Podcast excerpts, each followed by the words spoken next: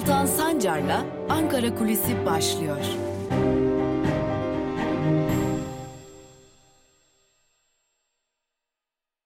Merhabalar sevgili Özgürüz Radyo dinleyicileri ve Özgürüz Radyo'nun YouTube hesabının 70 bini aşkın takipçisi. Evet bugün önemli bir gün. Bugün iktidarın adlandırmasıyla tam kapanma Profesör Doktor Mehmet Ceyhan'ın adlandırmasıyla sıkılaşmış, sık, sıkıştırılmış kapanma, kapanma başlıyor saat 19 itibariyle. Tüm Türkiye'de uygulanacak kesintisiz sokağa çıkma kısıtlaması başlayacak. Tabi bu ıı, kısıtlamalardan muaf olacak olanlar var. Yaklaşık 40 hatta 40'tan fazla maddeyle kimler muaf, kimler ne gerekçelerle muaf anlatılmış durumda. Tabi üretim çarkları dönmeye devam edecek, fabrikalar çalışmaya devam edecek, kamu daireleri e, düşük yoğunlukta da olsa çalışmaya devam edecekler. Bankalar kendi belirledikleri saatler ve prosedürlere göre çalışmalarını sürdürecekler. Aslında hayatın e, çalışma hayatının dışında kalanlar için hayat tam anlamıyla duracak lakin çalışma hayatında olanlar için ve uzaktan çalışma pek de mümkün olmayanlar için hayat devam edecek. Ama bugün bunu konuşmayacağız. Aslında bugün tam da tam kapanma olarak iktidar tarafından tam kapanma olarak adlandırılan uygulamanın başladığı gün baş gösteren başka bir sıkıntıya bakacağız. Aşı dozları ertelendi. Özellikle BioNTech'te uygulanacak ikinci doz aşıların ertelendiği belirtildi. Şimdi buna gerekçe olarak 2 aylık süre boyunca özellikle turizm sezonuna hazırlık süreci boyunca e, ciddi bir şekilde dünya genelinde özellikle de Biontech konusunda yaşanan aşı tedariği sıkıntısı e, belirtiliyor. Ve bunun gerekçesi bu olarak e, sunuluyor. Öte yandan bir iddia o ki Biontech aşıları uygulanırken ikinci dozlar için 6 ile 8 haftanın da yeterli olabileceğine dair bir takım bilimsel veriler var ve bu bilimsel veriler ışığında aynı zamanda toplumsal bağışıklığın en azından biraz daha uzatılabilmesi adına özellikle BioNTech aşısıyla aşılananlar için biraz daha uzatılabilmesi adına 6 ile 8 haftaya çıkarılacak iki aşı arasındaki süre. Lakin Ankara kulislerine göre e, BioNTech aşısında ciddi bir tedarik sıkıntısı var. Zaten 2021 e, yılının sonuna kadar Pfizer-BioNTech'in e, aslında dünyaya dağıtacağı, satacağı e, aşı miktarının 1,5 ile 2 milyar arasında olabileceği belirtiliyordu. Ve işte tam da bu noktada yaşanan tedarik sorunları ve Türkiye'nin bu tedarik zincirine çok geç eklenmesi ve aşı yarışında çok geride kalması nedeniyle de aslında e, özellikle Biontech konusunda erteleme kararının alındığı belirtiliyor. Hatta iddia o ki bu biraz da spekülasyon aslında. Spekülasyon olduğu için de e, özellikle şimdilik dikkate alınmaması gerektiğini belirterek söyleyelim ki iddia o ki Biontech aşılarında ikinci dozlar ayrılırken bir problem yaşandı ve bu problem nedeniyle de tüm yurttaşlara yetecek kadar ikinci doz aşı bulunmuyor. Yani birinci dozu olup ikinci dozu olacak e, yurttaşlar için yeteri kadar aşı elde bulunmuyor ve bu süre zarfında yeniden tedarik zincirinin kurulabilmesine geçecek süre zarfında da bu 6 ile 8 hafta uzatması yani 2 aylık sürenin e, uzatması sağlanacak ki bu şekilde yeniden tedarik zincirine Türkiye'de katılabilsin ve yeteri kadar aşı tedarik edilebilsin. Lakin bu uygulama sadece şimdilik e, BioNTech için yani Pfizer-BioNTech aşıları için geçerli. Sinovac için geçerli değil. Öte yandan Sputnik için de Türkiye adım atmış durumda. Rusya'da Rus Sputnik 5 aşısı için de Covid-19 aşısı için de Türkiye'de adımlar atılmış durumda. Hatta dün bir önemli iddia daha kulislerde konuşulmaya başlandı aşı şirketlerinin daha doğrusu bir takım e, sağlık e, şirketlerinin bakanlık ile görüştüğü ve artık biz de bu aşı konusunda parasıyla ücreti mukabilinde aşı uygulamak istiyoruz noktasında bir başvuruda bulunduğu belirtiliyor. Lakin bir hesaplama yapıldığında özellikle Oxford'da üretilen AstraZeneca, yine Sinovac, yine Pfizer-BioNTech gibi aşıların tedariğinde yaşanan mevcut sıkıntılar nedeniyle bu konuda aslında bu 3 aşı için sağlık şirketlerinin pek de biz teda te temin edip kendi parasıyla yaptıralım demeleri pek mümkün görünmüyor. İddia o ki bu e, başvuruların ağırlıklı olanı Sputnik 5 aşısı yani Rus aşısı için. Yani Rus aşısının e, bir biçimde Türkiye'de uygulanırken e, hem ücretsiz aşı politikasının devam etmesi buna ek olarak da bir yandan da sıraya girmeye gerek kalmadan ücreti mukabilinde aşı olunabilmesi için de bir başvuruda bulunulmuş durumda. Lakin bakanlıktan buna ne yanıt verildi ya da bakanlığın buna bir yanıt verip vermediği şu an itibariyle bilinmiyor. Ama durum şu. Şu an itibariyle bugün saat 19'da Türkiye tam kapanmaya girecek ve kesintisiz tam 17 günlük bir sokağa çıkma kısıtlaması uygulanacak muaf tutulanlar haricinde. Ancak tam da e, uzmanların işaret ettiği üzere bu tam kapanma uygulanırken en önemli argüman olan aşının ve giderek artırılması gereken toplumsal bağışıklığın sekteye uğramasına kesin gözüyle bakılıyor. Zira aşı tedariğinde zincir koptu ve bu noktada Türkiye'de sıkıntılar baş göstermeye başladı. Bu nedenle tam kapanma sürecinde aşılarla ilgili ciddi sorunlar yaşanacak gibi görünüyor ve tam kapanmanın bir ayağı biraz da olsa eksik ilerleyecek. Bunu da belirtelim ve bugünlük de Ankara Kulisi'ni noktalayalım. Yarın yine Özgürüz Radyo'da tam kapanmanın ilk gününde görüşebilmek umuduyla. Hoşçakalın.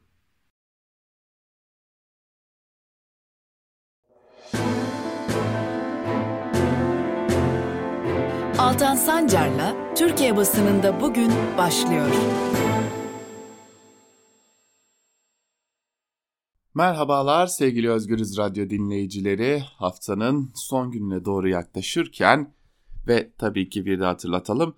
Tam kapanmanın bu akşam başlayacağını da hatırlatarak e, Özgürüz Radyo'da Türkiye basınında bugün programıyla bir kez daha sizlerle birlikteyiz ve her zaman olduğu gibi hem gazete manşetlerine göz atacağız hem de günün öne çıkan yorumlarında neler var, bugün köşe yazarları gündemlerine neleri aldılar bunları hep birlikte sizlerle paylaşıyor olacağız ama her zaman olduğu gibi önceliğimiz gazete manşetleri kısa bir basın turu yapalım ve Cumhuriyet'e bakalım önce. Cumhuriyet gazetesinin bugünkü manşetinde yurttaşa açlık, yandaşa servet sözleri var. Ayrıntılarında ise şu cümlelere yer veriliyor.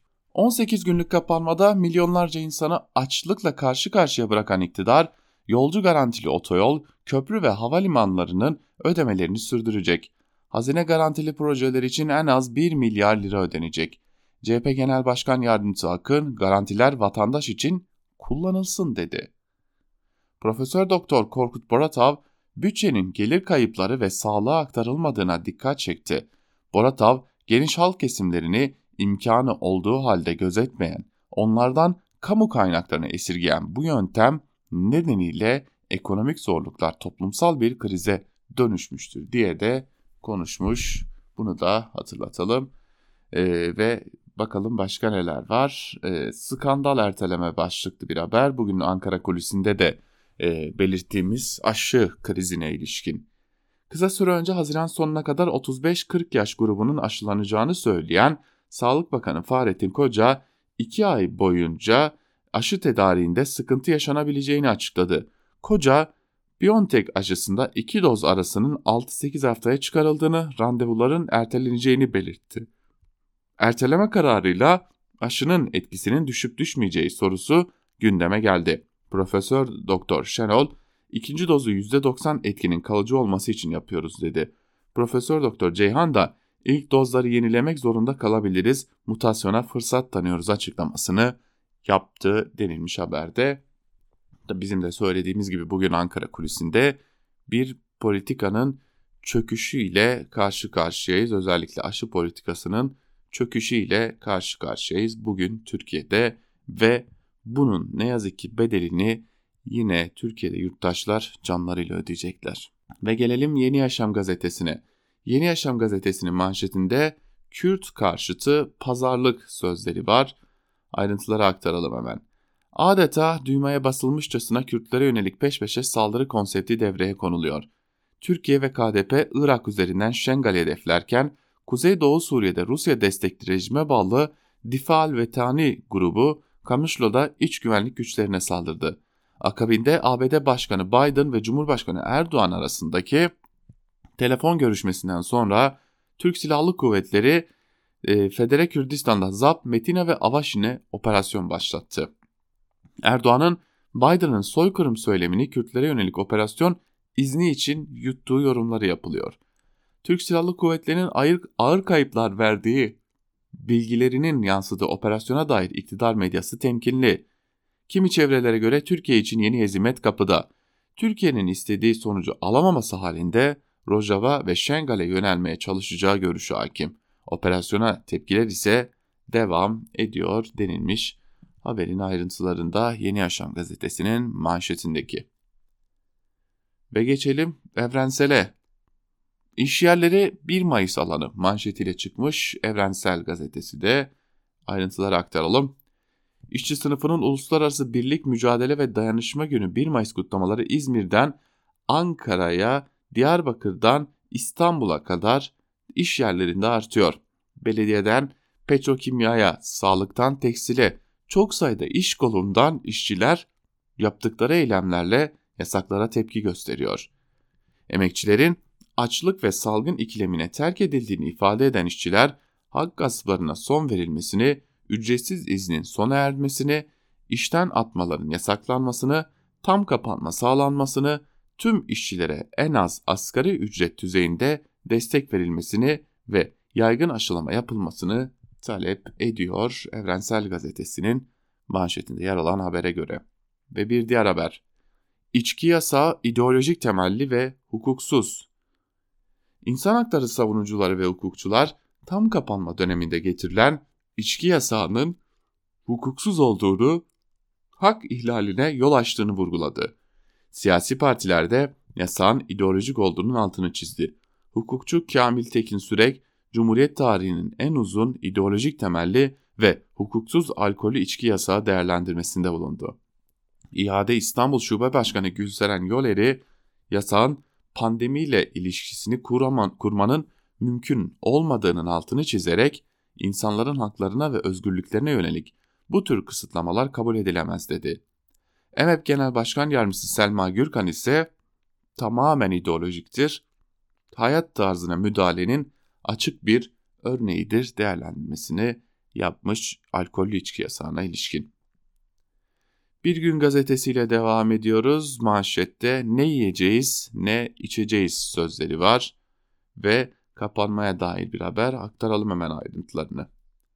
İktidarın herhangi bir ekonomik destek sunmadan kararlaştırdığı 17 günlük kapanma süreci bugün saat 19 itibariyle başlıyor.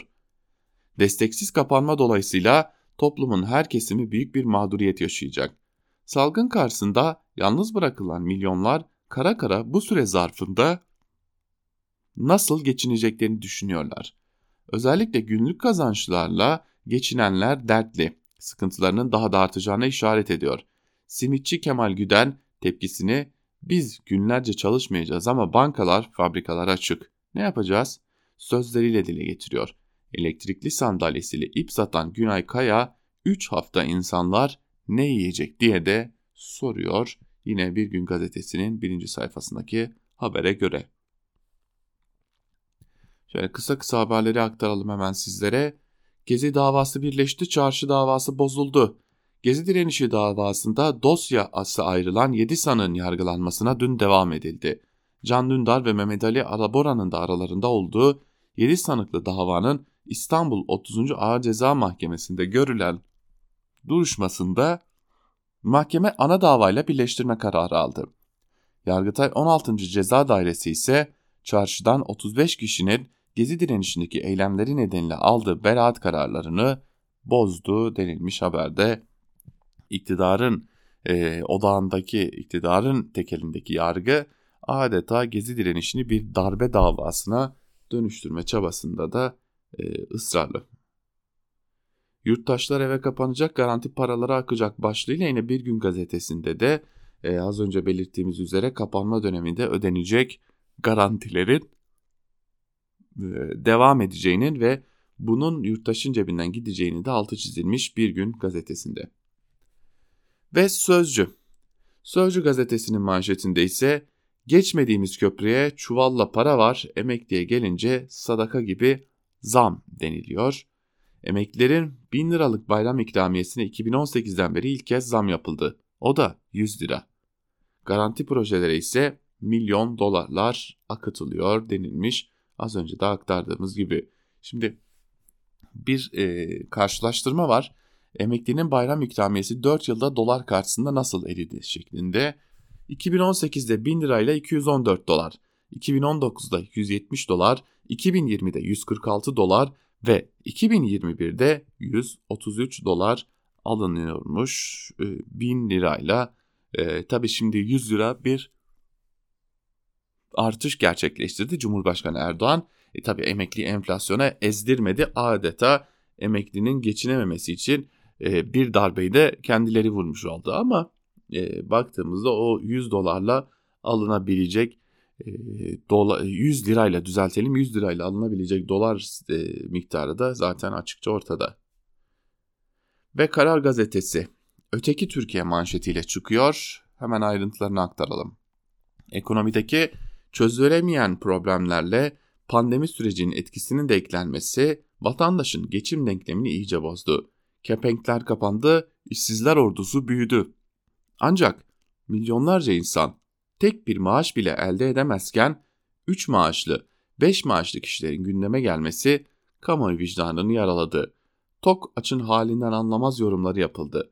Vatandaşın %71'i birden çok fazla maaş kabul edilemez dedi.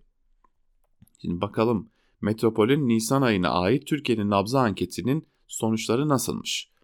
Katılımcıların %71'i bürokratların ve danışmanların birden fazla kurumdan maaş almasının doğru olmadığını belirtti. AKP seçmeninin %61.3'ü, MHP seçmeninin ise %72.6'sı birden çok aylığa karşı çıktı. Dikkat çeken veriler yaşayabilmek için tek bir gelir peşinde koşan milyonlar gerçeği ortadayken dar bir kesimin cebini doldurmasından duyulan rahatsızlığın üst seviyede olduğunu en somut haliyle ortaya koydu denilmiş.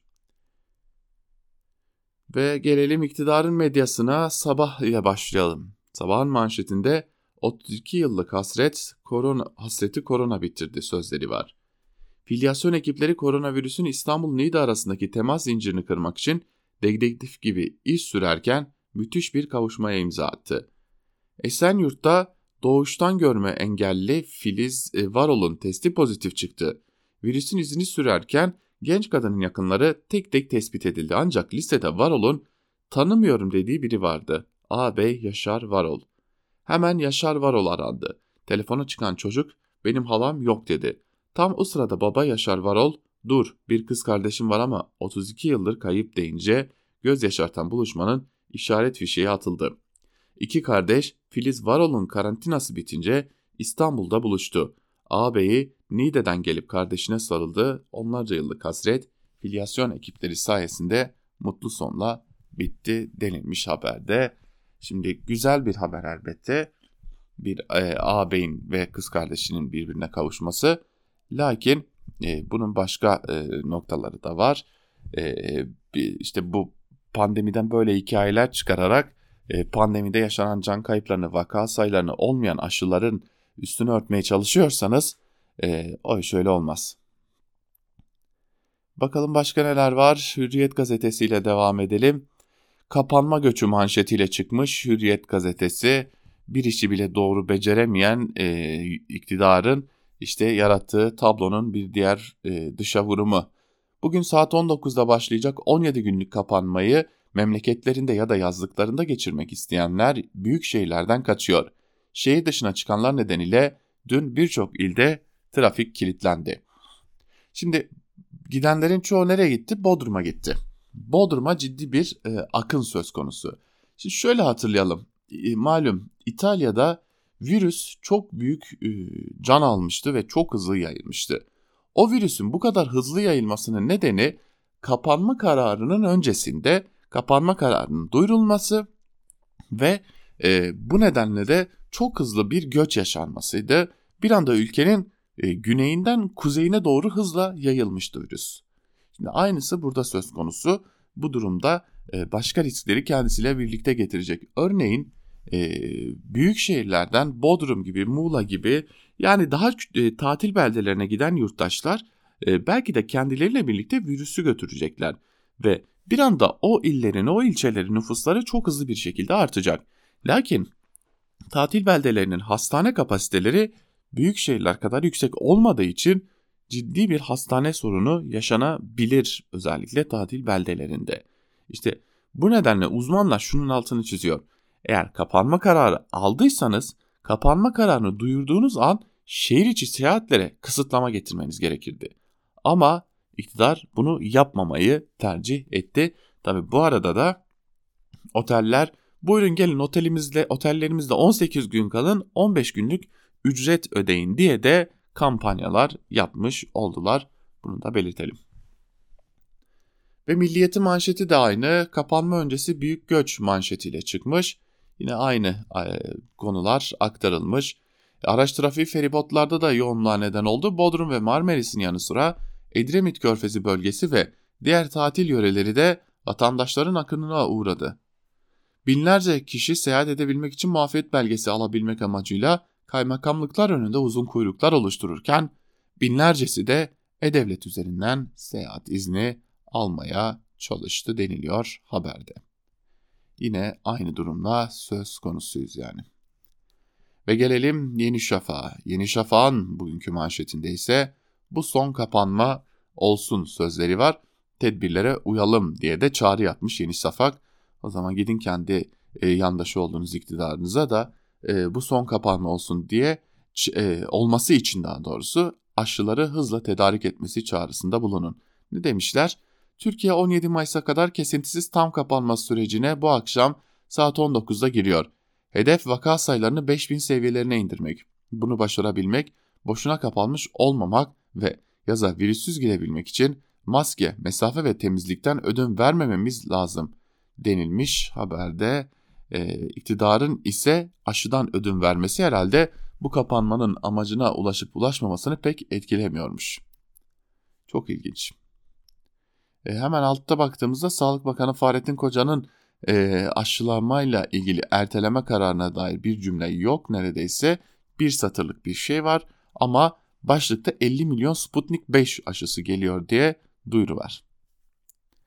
Ve Akit ile noktalayalım gazeteleri. Yolsuzlukta Kemal'e erdi sözleri var. 128 milyar dolar nerede yalanıyla yürüttüğü algı operasyonu elinde kalan CHP Genel Başkanı Kemal Kılıçdaroğlu'nun adı her tescilli yolsuzluk vakasının altından çıkıyor. Ankara'da Mansur Yavaş ve iki belediye meclis üyesinin eski CHP'li Sinan Aygün'den istediği 25 milyonluk rüşvetten haberdar olduğu ortaya çıkan Kılıçdaroğlu, dünden bugüne yolsuzluğun, usulsüzlüğün, rüşvetin ve yanda şaka yağın sembol ismi oldu diye de e, haber yapmış. Akit e, kendine güldürmüş tabii. Şimdi Kemal Kılıçdaroğlu'nun 128 e, milyar dolarla ilgili yaptığı çıkış ne ara elinde kaldı bunu bilmiyoruz. Yani henüz 128 milyar dolar konusunda iktidardan doğru düzgün bir açıklama gelmemişken e, bu konu nasıl oluyor da CHP Genel Başkanı Kemal Kılıçdaroğlu'nun elinde patlıyor anlayabilmiş değiliz. Buna ek olarak Sinan Aygün iktidar cenahında bile doğru düzgün dikkate alınmayan biriyken kalkıp da onun söylediklerini manşete taşımak e, biraz komedi olmuş, boşa bir çırpınış olmuş. Akit de bunu yapınca ben gazeteyim diyor.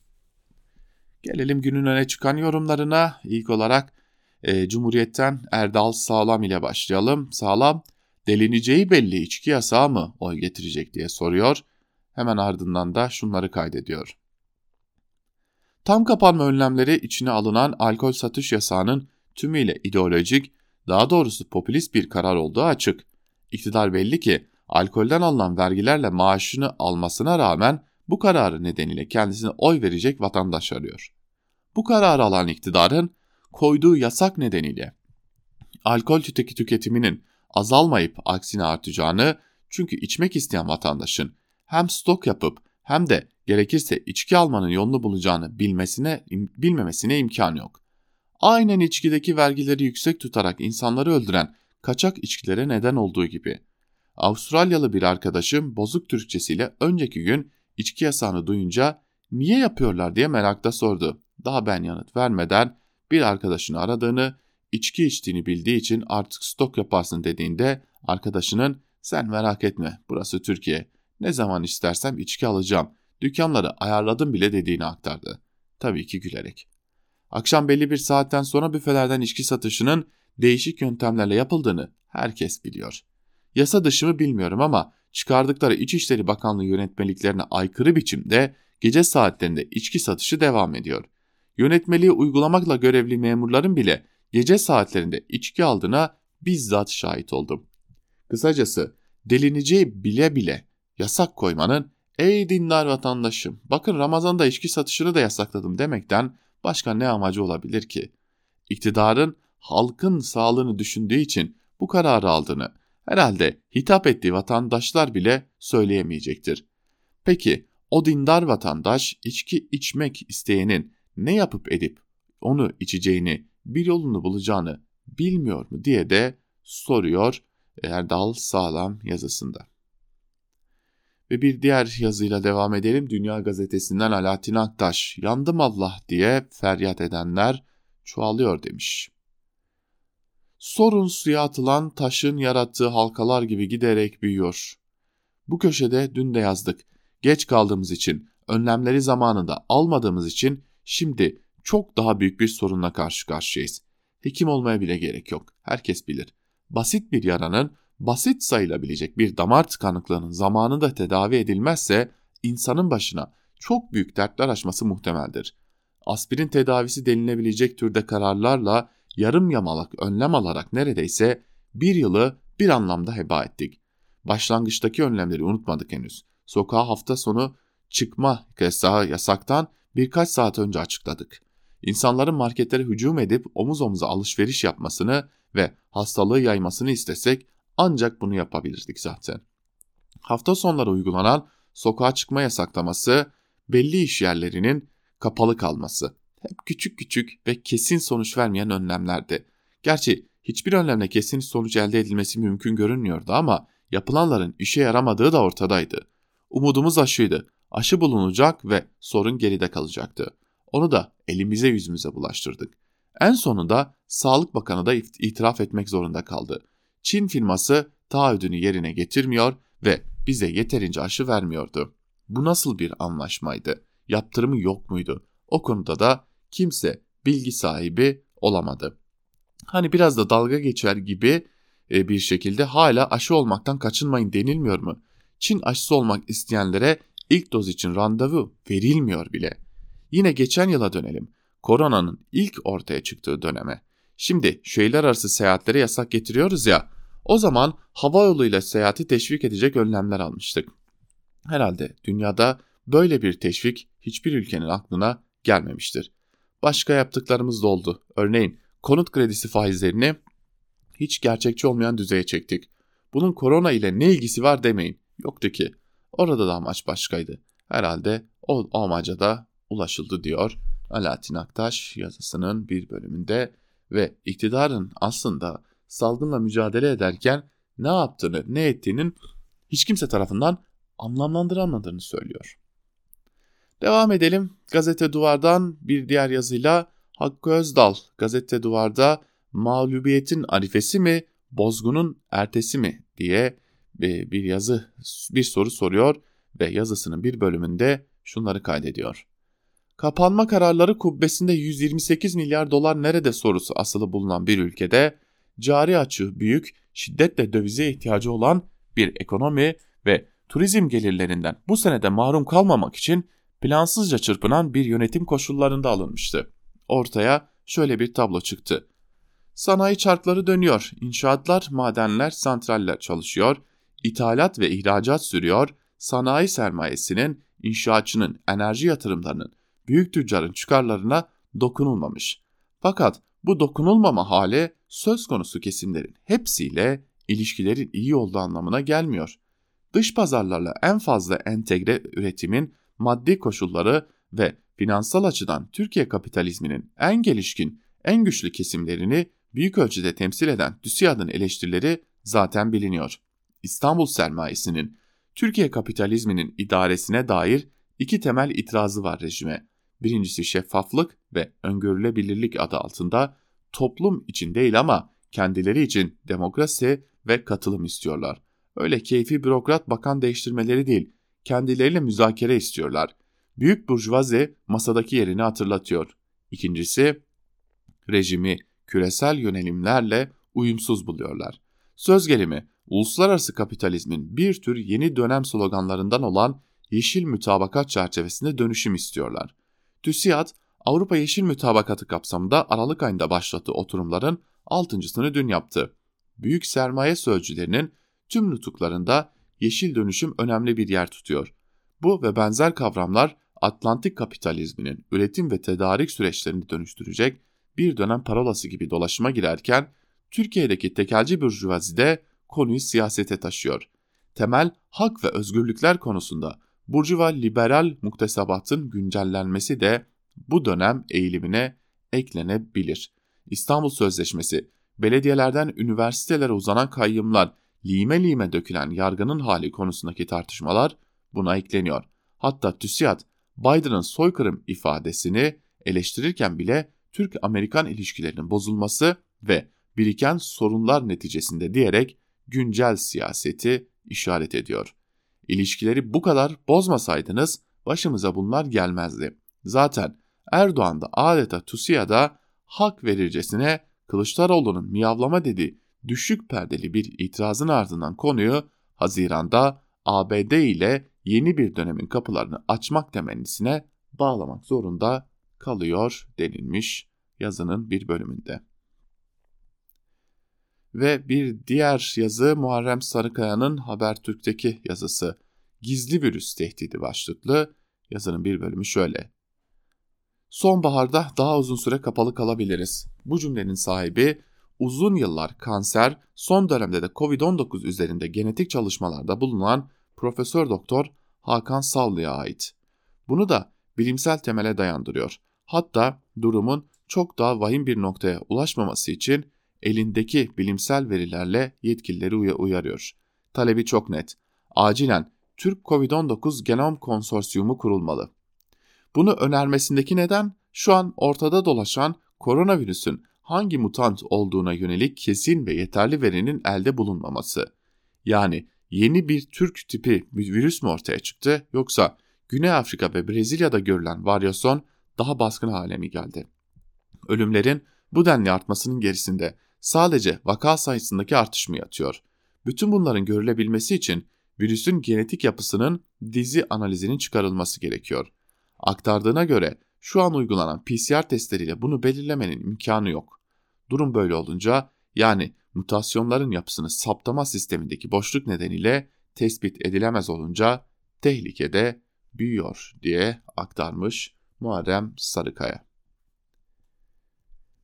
Ve T24'ten Erdoğan Sağlam'ın yazısıyla devam edelim. Böyle tam kapanma olmaz diyor ve yazısının bir bölümünde şunları kaydediyor.